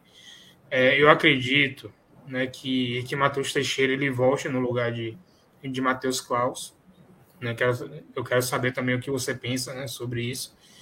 E no, no Red Bull Bragantino, né, o, o Red Bull vai ter duas ausências né, bastante sentidas. Né? Vai ter a ausência de, de Arthur, Arthur Vitor, ex-jogador do Bahia. Arthur foi expulso no banco de reservas. Né? Ele, ele, ele reclamou de um lance no jogo contra a Chapecoense, onde o Red Bull perdeu né, para a Chapecoense no sábado, e aí ele acabou sendo expulso. E o, o meio-campista Bruno Prachedes que entrou no segundo tempo, acabou tomando o terceiro cartão amarelo no final do jogo e desfalca também o, o, o Red Bull Bragantino contra o Bahia. E aí eu queria saber de você, João, a sua projeção para esse jogo do Bahia contra o, o time do energético Red Bull Bragantino. Olha, Gabi, eu acho que independente da gente estar tá jogando contra o Bragantino, que é uma equipe qualificada, né, uma equipe que gosta de ter a bola muitas vezes, até quando joga fora de casa, gosta de atacar, de pressionar. Tem um trabalho bem interessante aí que vem feito pelo Maurício Barbieri, né, que já foi treinador do Flamengo também, um cara que está começando a carreira, um técnico bem promissor. Mas independente de ser contra o Red Bull, eu acho que o Bahia tem que tentar repetir o que ele fez no primeiro tempo contra o Santos como eu falei, não era algo que eu acho que eu enxergava com bons olhos a escalação com dois atacantes, mas foi algo que mostrou que pode dar certo sim, é uma alternativa. Não sei se o Dabov enxerga isso para, é, para os dois confrontos, né, já que a gente vai enfrentar duas equipes diferentes. O Santos, diferente do Bragantino, é uma equipe que está em transição ainda, acabou de trocar de técnico, e o técnico que chegou é o Fábio Carilli, que é um cara que tem ideias aí um pouco mais conservadoras que o Barbieri, né, um cara que gosta de fechar mais sua defesa. Então, não sei se o Dabov fez a sua escalação do último jogo pensando já em algo específico para o Santos. Então, eu diria que se fosse pensar pelo que a gente viu do Bahia, manter a, a, escalação seria uma boa, já que a gente fez um bom primeiro tempo, poderia ter vencido o jogo, teve as melhores chances, né? Infelizmente, não convertemos as chances. Então, eu acho que é um jogo que o Bahia vai com a moral um pouco mais em cima depois do que fez. Apesar de não ter vencido, que seria essencial para a confiança ir lá para cima. Mas eu acho que o Bahia consegue se animar um pouco pelo que jogou no primeiro tempo. Então, eu acho que vale a pena a gente repetir o time, só que com a inserção de, de Gustavo Henrique, na minha visão. É o cara que estava no banco no último jogo, o zagueiro junto com o Lucas Fonseca. É um jogador destro, então ele vai entrar exatamente no lugar de Conte, sem ter necessidade de deslocar Luiz Otávio para direita ou algo assim, já que a gente está jogando com dois zagueiros destros, então eu colocaria o Gustavo Henrique no time, não colocaria Lucas Fonseca, eu acho que ele não está mais em sua plena condição para poder jogar, um cara que eu gosto muito, respeito demais Lucas Fonseca, mas eu acho que não dá mais para ele continuar jogando. Eu acho que até aí no final do ano talvez seja o momento de encerrar a passagem dele, talvez pelo Bahia, com direito a algum tipo de despedida ou ficar dentro do Bahia internamente, mas não vejo mais Lucas Fonseca jogando pelo Bahia. E em relação a Klaus, Matheus, eu acho que esse jogo de Klaus foi uma mensagem para é, mostrar para muita gente que não contava com Klaus que ele pode ser útil sim, mas ao mesmo tempo é um jogo que não crava ele como titular em nada, na minha opinião. Foi um cara que passou segurança em muitos momentos, acho que até em maior parte dos momentos do jogo, mas teve seu deslize na saída de bola, como você falou muito bem. Então é um cara que, para mim, mandou uma mensagem nesse jogo de que não é um cara que para ser descartado, que pode, pode jogar assim também, mas que não cravou seu lugar como titular ainda. Então acho que a tendência é a gente voltar com o Matheus. A única coisa que eu cravo, que eu faria sem pensar duas vezes, é entrar de, de Gustavo Henrique, não de Lucas Fonseca. É, até porque é, nós temos, além de Lucas Fonseca e o próprio Gustavo Henrique, nós temos Lígia também, que é, estava, estava se recuperando ainda de, de, de contusão e não vem sendo nem, nem, nem relacionado para o banco. Né? Nesse jogo contra o Santos, nós tínhamos o Gustavo Henrique e Lucas Fonseca no banco. O Lucas Fonseca a gente já viu que, que infelizmente, ele não vai poder contribuir muito, né? entrando. Muito provavelmente, né, concordo com você, vai ser Gustavo Henrique aí no lugar de, de Conte. E, e eu lamento muito o fato de, do Bahia ter emprestado Ignacio para Chapecoense, que num momento desse a gente né, poderia estar tá contando com, com Ignacio, um zagueiro de muito mais qualidade e de, e de muito mais confiança né, para a gente. E acredito também que o, o, o goleiro que vai ser utilizado é, é Matheus Teixeira. Eu acho que Matheus Teixeira volta para a posição. E, inclusive, né, eu estava até dando uma, uma olhada aqui. O, o, o Bragantino ele joga com o Bahia no sábado e joga na quarta-feira já a partida de ida da semifinal sul-americana contra o Libertado Paraguai.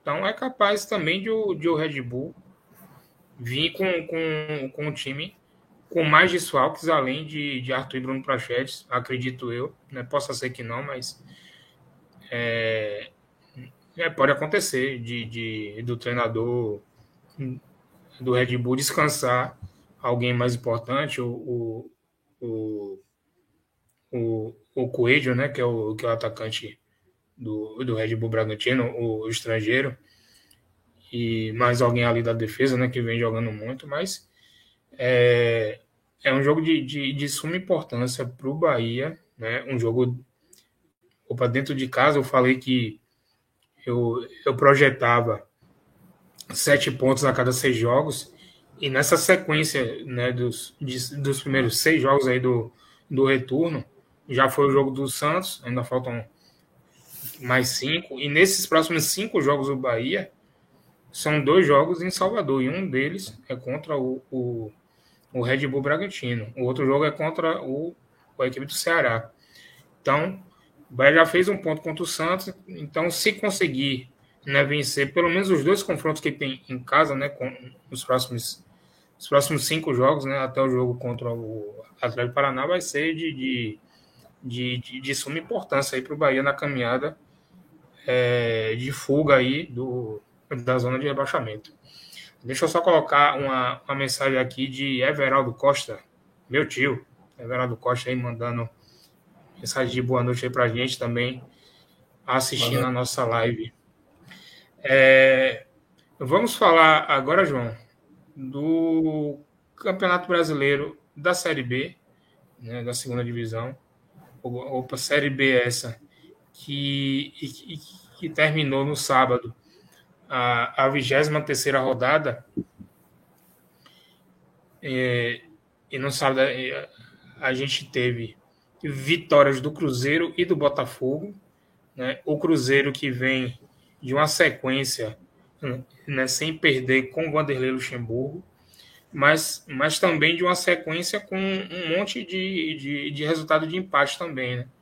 Que aí é, a campanha que o Cruzeiro fez antes da entrada de Luxemburgo mostra é, o, o, o, quanto foi ruim, né? O, o, o Cruzeiro antes de Vanderlei Luxemburgo. Né? Luxemburgo que tem, tem, tem, tem oito jogos no Cruzeiro, ele venceu quatro, empatou quatro.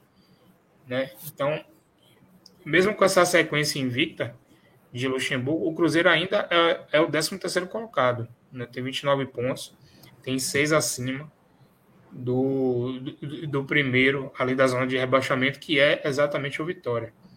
Ele é o 17 colocado. Já o Botafogo vem se, se, se reerguendo aí na mão de, de, de Anderson, né, de Anderson Moreira.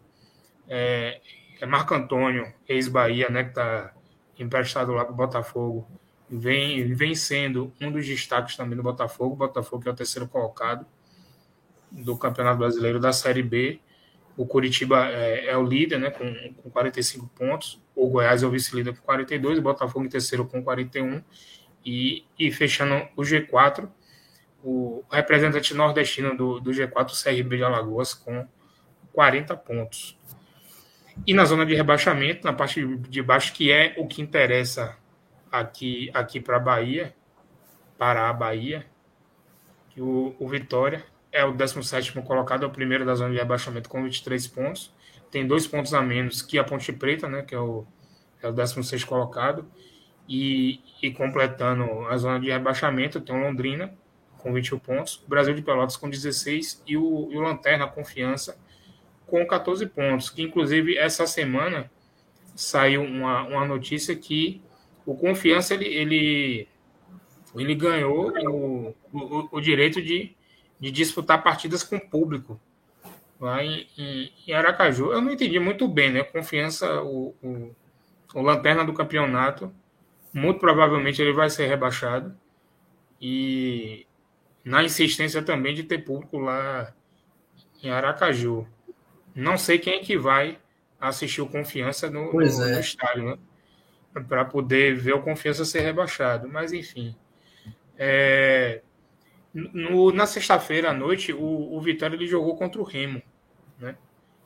E eu, eu assisti o jogo. O, o, Vitória fez um grande primeiro tempo né? na sexta-feira, abriu 1 a 0 contra o Remo, né? praticamente no, no início do jogo, com com o Massinho, bonito gol de Massinho, com, com 11 minutos de jogo. Né? Massinho pegou a bola na esquerda, né? cortou o zagueiro e, e, e e bateu de, de, de canhota meia altura do goleiro do Remo, abriu 1 a 0 para o Vitória. Teve algumas chances também de fazer 2 3 a 0. Teve uma grande chance também com o David, mas acabou indo para o intervalo com 1 a 0 e é, além de ir para o intervalo, parece que deixou o futebol também dentro do vestiário no intervalo, né? Porque quando voltou, o, o Remo, né, que hoje é treinado por, por Felipe Tigrão, né, que era do, do Cruzeiro, é, ele entrou com o Marco Júnior e Marco Júnior foi o cara que decidiu o jogo a favor do Remo. Acabou fazendo o gol de empate do Remo e é, né, já quase no, no, no final do jogo, o Remo fez o gol da virada o segundo gol. Ainda teve um lance durante o segundo tempo, quando o jogo ainda estava 1 a 1 de pênalti por vitória, que o juiz tinha, tinha marcado o pênalti, mas o VAR acabou auxiliando o árbitro, que não tinha sido falta né, do goleiro, e inclusive tinha, tinha, tinha auxiliado o árbitro, que seria lance de cartão amarelo por ser por ser, por ser encenação do, do, do, atacante, que era o Marcinho, né, que já tinha cartão amarelo. Quando o árbitro percebeu que ele já tinha cartão amarelo e que ele teria que expulsar Marcinho, ele aí só marcou a, o, o, o tiro o, o, o, o tiro livre direto, né, a favor do Remo. E aí tirou o pênalti do Vitória. E ainda teve um outro lance posterior a esse que Marcinho se joga dentro da área, né, encenando mais uma vez e que escapou de ser expulso de novo, né, né Marcinho. E, e aí o Vitória ele, ele, ele torna a, a perder uma partida nessa Série B, a primeira derrota que né, sob o comando de Wagner Lopes, né, Wagner Lopes que estava invicto, né, desde que, que chegou no Vitória, ele assumiu o Vitória no jogo contra o CRB e tinha empatado com o CRB, empatou com o Vila Nova, venceu o Guarani, empatou com o Náutico, tinha vencido o, o Operário e agora perdeu para o Remo. E, e, o Vitória no próximo jogo joga contra o, Brusque, na sexta-feira, às 4 horas da tarde. Um jogo que, é, que vai ser de vida ou morte para o Vitória, porque o, o Brusque é o 14 colocado, né, tem 27 pontos, né, tem 4 pontos a mais que o Vitória, então é, vai ser um, jogo de um matar o outro. E aí, João, o que foi que, que, que você viu do Vitória nesse último jogo e como você, você projeta o Vitória aí nessa fuga, mais uma vez pelo terceiro ano consecutivo, o Vitória ele, ele, ele, ele disputando esse rebaixamento aí para a Série C. É, Gabi, você falou muito bem sobre a diferença que a gente teve entre os dois tempos do jogo, né? Assim como o jogo do Bahia, a gente viu que Vitória também caiu muito de rendimento no segundo tempo. No primeiro tempo, o Vitória fez um grande primeiro tempo, talvez até um dos melhores primeiros tempos que o Vitória fez aí durante toda a Série B. O Vitória foi muito bem, só que pecou na efetividade, não conseguiu aproveitar todas as chances que criou fez um golaço ali com, Mar, com, com o Marcinho. Marcinho que para mim foi um dos destaques do jogo no geral, junto com o Fernando Neto. É interessante a gente destacar como o Fernando Neto vem crescendo de produção. Ele que era um cara que era bastante irregular, foi criticado, mas é um cara que está sendo importante aí, vem crescendo de produção. O Marcinho entrou no time agora, há pouco tempo, chegou do Botafogo, já entrou muito bem. E ele com o Fernando Neto aí foram os caras que foram os melhores jogadores do Vitória para mim. Achei que Samuel também fez um bom primeiro tempo participando. Teve até um lance, o lance do gol do Vitória foi. Teve um, um passe de letra, se não me engano, de Samuel no meio do caminho. Uma jogada bem bonita. Então, foi um primeiro tempo bem interessante. Eu acho que o torcedor do Vitória, no geral, ficou animado com o que viu no primeiro tempo. Achou que o resultado era justo e que o Vitória poderia tentar voltar para o segundo tempo para tentar ampliar a vantagem e ficar mais tranquilo. Mas no segundo tempo, como você falou, o Remo voltou diferente Marcos Júnior entrou muito bem no jogo, entrou ali é, comandando bastante meio campo, aparecendo, um cara que tem qualidade técnica, né? ele jogou no Vasco um tempo atrás. O Remo foi melhor no segundo tempo, teve as melhores chances e foi mais efetivo que o Vitória. Conseguiu botar a bola na rede com mais facilidade e acabou vencendo a partida, um, um resultado muito doloroso aí para o torcedor do Vitória. Eu acho até que se a gente pegar o contexto geral, somar os dois tempos, acho que o Vitória teve até mais chance para vencer o jogo que o Vitória até teve uma chance ou outra no segundo tempo. Acho que o Vitória no primeiro tempo é, teve uma superioridade maior do que o Remo teve contra o Vitória no segundo tempo. Então, dava para o Vitória ter pelo menos empatado esse jogo. Foi um resultado a se lamentar aí bastante pelo que o Vitória produziu no jogo. Não foi uma partida ruim do Vitória no geral. Então, complicado. E sobre o lance de, da arbitragem, eu achei que o juiz acertou em tudo que ele, em tudo que ele decidiu. Pelo menos eu achei que não foi pênalti e que não era realmente o lance para expulsão. Eu acho que. Não, no caso não era o lance para segundo amarelo. Eu acho que o Márcio pisou no goleiro, mas de, em relação à simulação, eu fiquei mais com a impressão do segundo lance que ele tentou cavar. Primeiro, eu realmente achei que ele pisou no goleiro e acabou caindo, mas pênalti não foi, definitivamente. Só que dá para discutir é, é a simulação mesmo. E para mim também não foi, então acho que ele não deveria realmente ter sido expulso. Mas no geral, Gabinho, é, bem preocupante o Vitória tá com essa dificuldade de poder confirmar o resultado, muito por conta dessa falta de efetividade, que é algo que a gente já vê já viu com o Rodrigo Chagas, viu com o Ramon, tá vendo de novo agora com o Wagner, então é um problema que definitivamente não é só sobre técnico, né? Eu acho que a torcida do Vitória já entendeu perfeitamente que essa troca constante de técnicos não é algo que vem ajudando. Tudo bem que não tem como a gente comparar o trabalho de Ramon com o trabalho de Wagner Lopes, é um trabalho melhor. Acho até que o Vitória perdeu tempo com o Ramon, não era nem para ter contratado ele, era para pelo menos eu teria mantido o Rodrigo na época. Então, é um problema aí que realmente está no elenco, falta qualidade também para o elenco do Vitória. É um elenco aí que poderia ser melhor. Se quisesse brigar por realmente alguma coisa, teria que ter acertado mais nas contratações, o que não aconteceu. Né? O Paulo Carneiro agora a gente sabe como está a situação toda do afastamento, o vice assumiu, mas ainda não sabe direito como é que é a situação. Então, Vitória está aí sofrendo cada, cada jogo os reflexos de sua administração negativa, que colocou o clube numa situação muito ruim, principalmente financeiramente.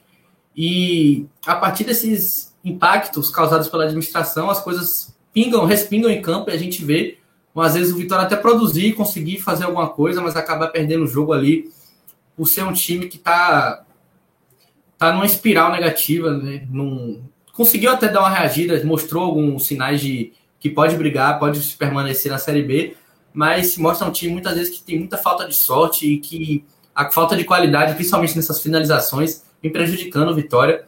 Eu achei que negativamente a gente pode destacar Van e Roberto, os dois laterais, para mim falharam em alguns lances, principalmente Van, falhou nos dois gols. É um cara que para mim já tinha é, tido algumas falhas pontuais nos últimos jogos, e hoje novamente voltou a falhar, só que dessa vez saiu um gol, então fica mais marcado.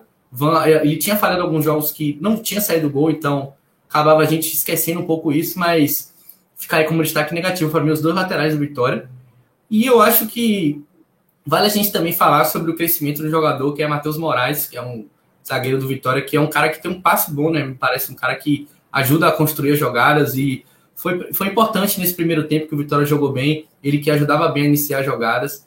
Então eu acho que é um resultado muito, muito para lamentar, Gabi, mas que não dá para jogar fora tudo que o Vitória fez no jogo. É, você falou da, das, das, das, tentativas né, de, de gol. Eu tô com. Né, puxei aqui as estatísticas. É, no primeiro tempo, o Vitória teve 10 tentativas de gol contra 3 do Remo. E das 10 tentativas de gol do Vitória, 3 foram no gol. Das três tentativas de gol do Remo, nenhuma foi no gol. E, e uma das três tentativas do Vitória que foi no gol, acabou saindo o gol de Massinho. No segundo tempo, aí já inverteu. Apesar de que no primeiro tempo, a maior posse de bola foi do Remo. Né?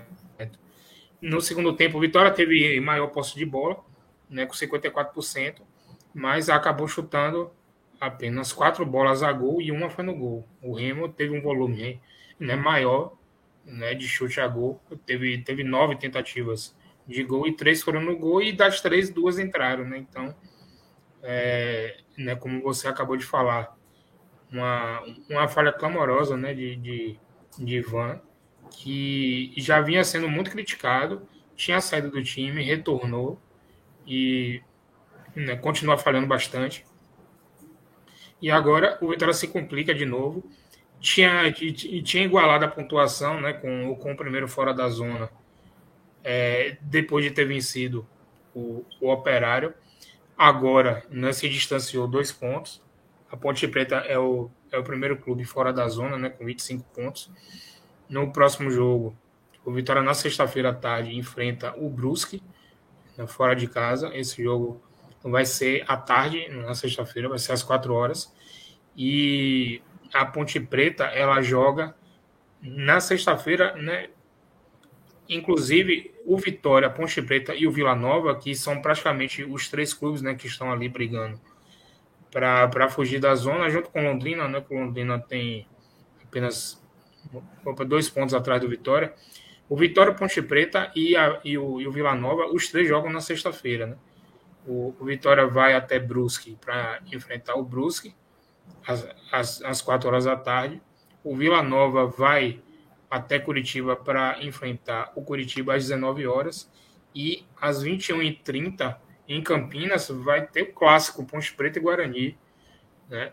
É, o, o derby aí de Campinas, que é, eu acho que eu acho que para Ponte Preta veio na pior hora possível né, você ter um clássico aí para poder é, enfrentar na caminhada para fugir de, de, de rebaixamento. Ponte Preta que, que perdeu para o Cruzeiro né, na última rodada. Agora, o, o, o Vila Nova, né? Vila Nova tem 26 pontos, o Vila Nova já tem uma sequência já de três partidas sem, sem perder, né? O, o, o, Vila Nova ele venceu o Havaí, empatou com o CSA e venceu o Náutico dentro de casa. Né? Inclusive, o Vila Nova, no turno do Campeonato Brasileiro, só tinha ganho uma partida dentro de casa, que foi contra o CSA, né? lá no, no, no início do campeonato e agora vem se, se, se recuperando. Hum, é, é, melhor até do que Ponte Preta e Vitória. O, o Londrina, nessa próxima rodada, ele enfrenta o CSA em Londrina, esse jogo no, no sábado. Deixa eu puxar aqui. Londrina e CSA. Ele vai ser no sábado. Deixa eu só confirmar o horário, quatro e meia da tarde. Bem, essa é a briga do, do rebaixamento da Série B. É... Bem, são, são 23 jogos já, já disputados né, no campeonato, ainda faltam aí 15, né? Para terminar a Série B. O Vitória tem 23 pontos, uma média aí de um ponto por jogo. Né, tem 23 pontos em 23 jogos.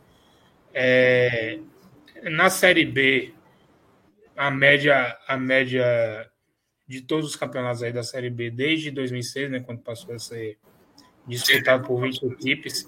Foi mais um travou. É... Ah, mais travou? E agora como é que tá? Tava, agora já voltou. Já voltou. Pronto. É, desde que a Série B ela passou a ser disputada em, em né, com 20 clubes, né, 45 pontos sempre, sempre livrou do rebaixamento. Para o Vitória ele chegar nesses 45 pontos, ele ainda falta 20, 22 pontos. Né? Ou seja, tem que ganhar 7 e empatar uma em 15. Né? Tem que ter oito partidas pontuando, mais da metade das partidas pontuando, sendo que é, nos, nos outros 23 jogos ele ganhou 4. Então, o, o, o Vitória segue aí na, na, na, sua busca tortuosa de, de sair da zona de, de rebaixamento. É, e vai, e, né, eu continuo dizendo aqui que, que Brasil de Pelotas e Confiança, na minha opinião, já estão rebaixados. Não acredito que os dois vão, vão ter mais, ter mais poder nenhum de reação. E eu acredito que a briga para as outras duas vagas fique aí entre Vitória Londrina, Ponte Preta e Vila Nova. E eu acho que até o Brusque também. Né? O Brusque pega o Vitória. A salvação do Brusque vai ser se vencer o Vitória. Né? Se ele vencer o Vitória, ele, ele, ele, ele se distancia mais, né? E aí ele pode ele pode ter um pouco de tranquilidade, né? O Brusque tem quatro pontos à frente do Vitória, né? Caso o, o Brusque vença, ele, ele se distancia sete pontos da zona, mas ainda, né? Torcendo por Londrina não vencer, né? Que caso o Londrina vença, ainda ficaria aí com seis pontos de diferença. E, e, e o Brusque, eu estava dando uma olhada aqui, o Brusque já não vence há muito tempo. A última vez que o Brusque ele, ele venceu foi no dia 31 de julho, né, contra o Confiança. Tempo. Bastante tempo. De lá para bastante tempo que o Brusque não vence. De lá para cá, ele, ele disputou um, dois, três, quatro, cinco, seis, sete, oito, nove, e nove partidas e, e das nove perdeu cinco. Empatou quatro, perdeu cinco. E, e o Brusque ainda está sendo, sendo marcado pelo aquele episódio né, contra o, o, o, Londrina, né, com, com, com o jogador do Londrina. É, o pessoal me lembre aí, João, que eu esqueci agora. Celcinho. Com o Celcinho, desculpa. Né? Não, não tinha nem como, como, como esquecer disso. E o, o Brusque vai ficar marcado e vai ter a, a a torcida contra aí de boa parte aí para o Brusque ser rebaixado. Pelo episódio, né? Episódio lamentável que, que ocorreu, pelo por tudo que envolveu aquele episódio por tudo que o Brusque é envolvido, né? Por quem o patrocina e né, todo mundo sabe quem é. E acredito que tem muita gente que vai que vai torcer fervorosamente por um rebaixamento do Brusque, inclusive o Vitória, né? Que aí esse, é, é. esse vai ser o principal interessado em um, em um rebaixamento do Brusque. E eu, eu queria saber de você também, João. Na semana passada, a gente viu o, o afastamento do, do presidente Paulo Carneiro, né, do Vitória. E dias depois que ele foi afastado, o Vitória ele venceu o Operário, só que ele, ele, ele tornou a perder agora para o Remo. Inclusive, o, o vice-presidente assumiu, já, já deu uma primeira declaração que, que não vai romper com Paulo Carneiro, né?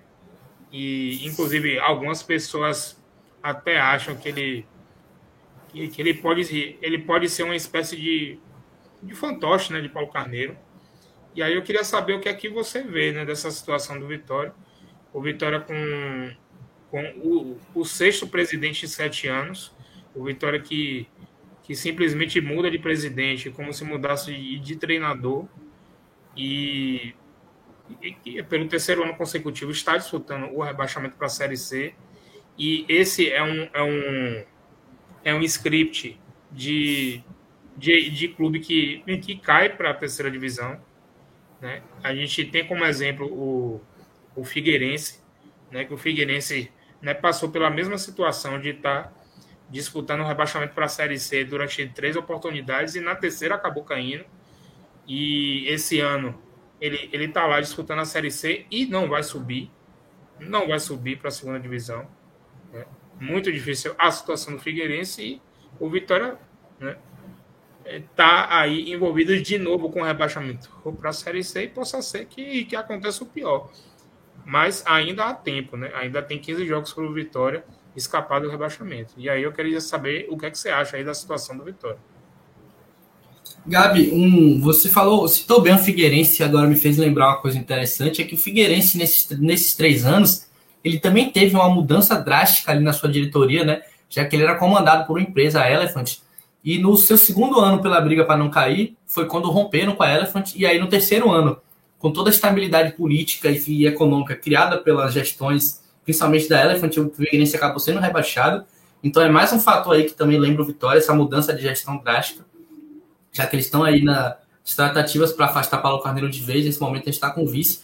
Eu acho que em relação ao afastamento de Paulo Carneiro, isso obviamente que muitas decisões tomadas por Paulo Carneiro não vão ser as mesmas do que são tomadas com o vice, mas ainda assim a gente tem um, um cara que é ligado a Paulo Carneiro, que já disse que não vai romper com ele, então politicamente eu acho que não vai afetar tanto o Vitória nesses, nesses próximos 15 jogos. Eu acho que o Vitória agora tem que se apegar ao que ele tem construir, conseguido construir dentro de campo, que é um trabalho até interessante com Wagner Lopes. O Vitória tem mostrado poder de reação. Tem que tentar se apegar nessa atuação que o Vitória teve no primeiro tempo, tentar refazer isso no próximo jogo para e tentar ser mais efetivo para poder é, deixar o placar mais largo quando ele tiver um volume de jogo desse tamanho. Então, acho que nesse momento o Vitória tem que esquecer um pouco essa parte da política, que essa, esse, esse, esse, essa questão, agora nesses últimos 15 jogos, eu acho que vai ter pouca influência.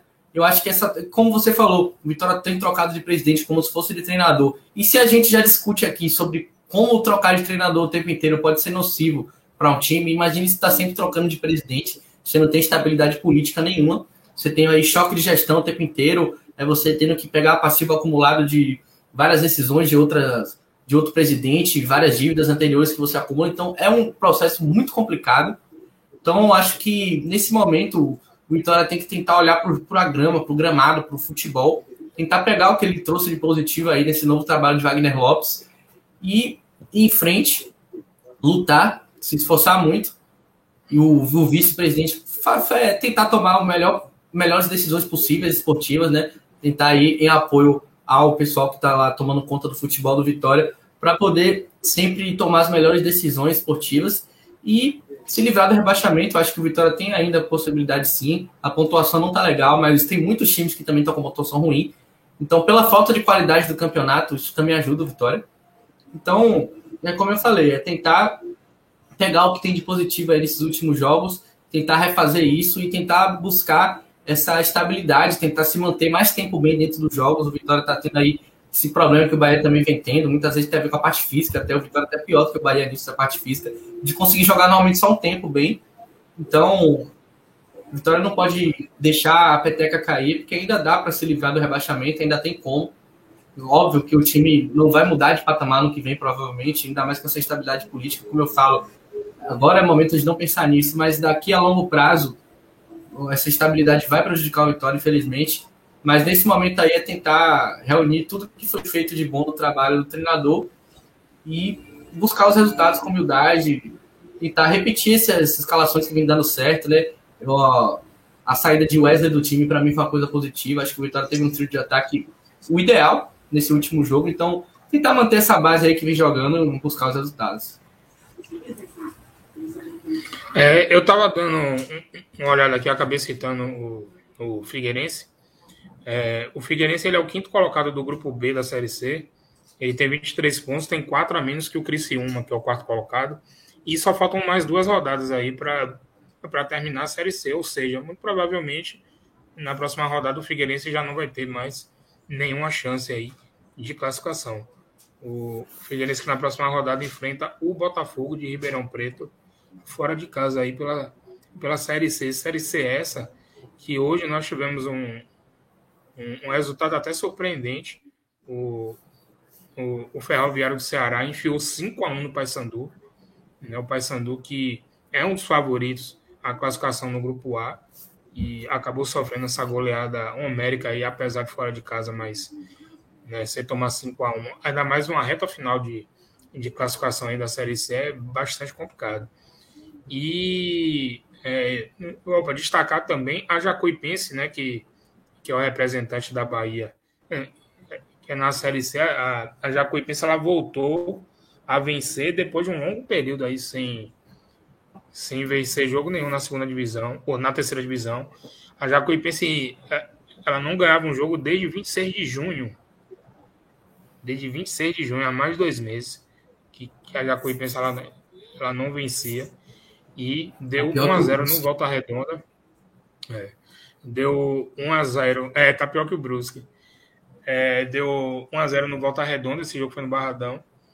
E a Jacuipense ainda tem chances matemáticas de escapar do rebaixamento. Tá com dois pontos aí atrás do, do Floresta do Ceará. E ainda faltam duas rodadas, né? né? Com dois pontos ainda tem chance. E quem, quem, quem tá aí, aí que bunda aí na Série C é o Santa Cruz, né? O Santa Cruz de Recife com apenas 11 pontos em 16 jogos. É, tem seis pontos atrás do, do Floresta e só faltam duas rodadas. Então, o, o, Santa Cruz a gente já pode estar considerando Santa Cruz como um virtual rebaixado aí para quarta divisão. O Santa Cruz retornando aí para a Série D e junto com ele provavelmente também vai vai estar na companhia dele o Paraná Clube, né, que que desceu para a terceira divisão no ano passado. Inclusive foi a primeira vez que, que o Paraná ele, ele, ele, ele teve um rebaixamento né, de, de segunda para a terceira divisão. E no primeiro ano aí de Série C já muito provavelmente vai confirmar seu rebaixamento aí para a Série D, né, D de dado. O Oeste de Itápolis já está rebaixado, né? Ele, ele, ele tem sete pontos no grupo B e o Santa Cruz tem, tem chance mínima aí de escapar, mas muito provavelmente ele, ele vai ser rebaixado. A Jacuipense ainda tem aí o, o Floresta, né, para ver se, se consegue ultrapassar e permanecer na Série C. E na zona de classificação, no grupo A, nós temos o, o Manaus, o Paysandu, a Tombense de Minas Gerais e o Botafogo da Paraíba. E no grupo B, Novo Horizontino, de São Paulo, o Ituano, né, também de São Paulo, o Ipiranga de Erechim e o Criciúma. E a Série C aí que está em sua reta final e no, no, na segunda fase da Série C vamos ter VAR, né? A Série C que não tem mais aquele, aquele mata-mata, né, que sempre teve.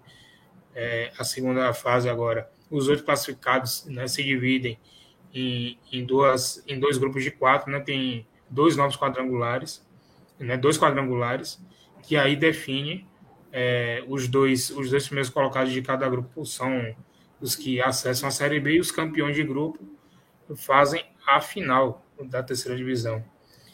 E, e com isso a gente chega agora no final do nosso programa de hoje. É, considerações finais, João? Não só isso mesmo, Gabriel. A única coisa que eu ia falar era só que triste como a decisão da arbitragem né, em relação à luta do Robson Conceição. Como você falou né, anteriormente, eu acabei não comentando nada. Uma decisão muito questionada aí pelos por comentaristas e muitas pessoas ligadas ao boxe. E deixar aí um, um voto de pequeno protesto, né? Porque é mais um esporte aí que o Brasil acaba sendo prejudicado em decisões de, de árbitro, né? De juiz. Então, fica aí nossa indignação com o resultado da luta, que a gente sabe muito bem quem foi que venceu. Exato. É, só destacar também a, a Juazeirense, né, que é o, o, o representante da Bahia na Série D. É, a, a Juazeirense foi a, a única equipe da Bahia que classificou para a segunda fase da Série D. Né? E no jogo de ida contra o Atlético Cearense acabou empatando por 1 a 1 né? Acabou saindo atrás no placar e depois foi buscar o empate e joga o, a partida de volta em Juazeiro no próximo sábado, né? É contra o Atlético Cearense. E em caso de empate, o jogo vai para a decisão de, por pênaltis e o Juazeiro tem que vencer para poder né, continuar seguindo aí na Série D. Caso a Juazeirense vença, ele vai enfrentar o vencedor de, de Paragominas do Pará ou o São Raimundo de Roraima. Paragominas, no jogo de ida, acabou vencendo por 1 a 0 jogando em casa. Beleza? Então, nós vamos encerrando por hoje a nossa live. Já temos aí uma hora e quarenta de live. E nós retornamos na próxima segunda-feira, né, com mais uma edição aí da live Mundo Esporte Debate. Nós vamos ter o jogo do Vitória na sexta-feira, né? Ainda estamos vendo aí se a gente faz um, um, um programa pós-jogo aí na sexta-feira, né? Depois do jogo do Vitória, já que o jogo do Vitória é um pouco mais cedo, às quatro da tarde. E no sábado, às nove da noite, o Bahia joga contra o Red Bull Bragantino, né? Retornando a Fonte Nova. E aí, sobre esse jogo aí, a gente volta a, a comentar na segunda-feira, né, no dia 20, é, com, com possíveis novidades na composição da nossa equipe de comentaristas e é, vamos, vamos falar muito aí é, do Bahia, do Vitória, do, do futebol né, nacional e do futebol internacional, como a gente é, sempre destaca aqui em nossos programas. Valeu? Um abraço, João. Muito obrigado aí pela participação de hoje. Né? Bom programa aí que, que nós fizemos e até segunda-feira, meu brother. Valeu, Gabi. Tamo junto. Sempre a honra estar aqui com você e muito obrigado para todo mundo que nos escutou aqui. Forte abraço boa noite. Um abraço para todo mundo né, que, que participou aqui do chat hoje aqui na nossa live. Né? Um abraço para todo mundo que assistiu a nossa live ao vivo. Um forte abraço para quem nos assistiu depois do encerramento aqui da live. E um abraço também para quem vai nos, nos, ouvir aí nas plataformas de áudio. Nosso programa está disponível em vídeo no nosso canal do YouTube e está disponível também em áudio em todas as, as, as principais plataformas digitais de áudio, no Spotify, no Deezer e no Google Podcasts. Valeu? Um abraço a todos, boa noite e até a próxima segunda-feira, às 8 da noite, com mais uma live Mundo Esporte Debate. Valeu, um abraço.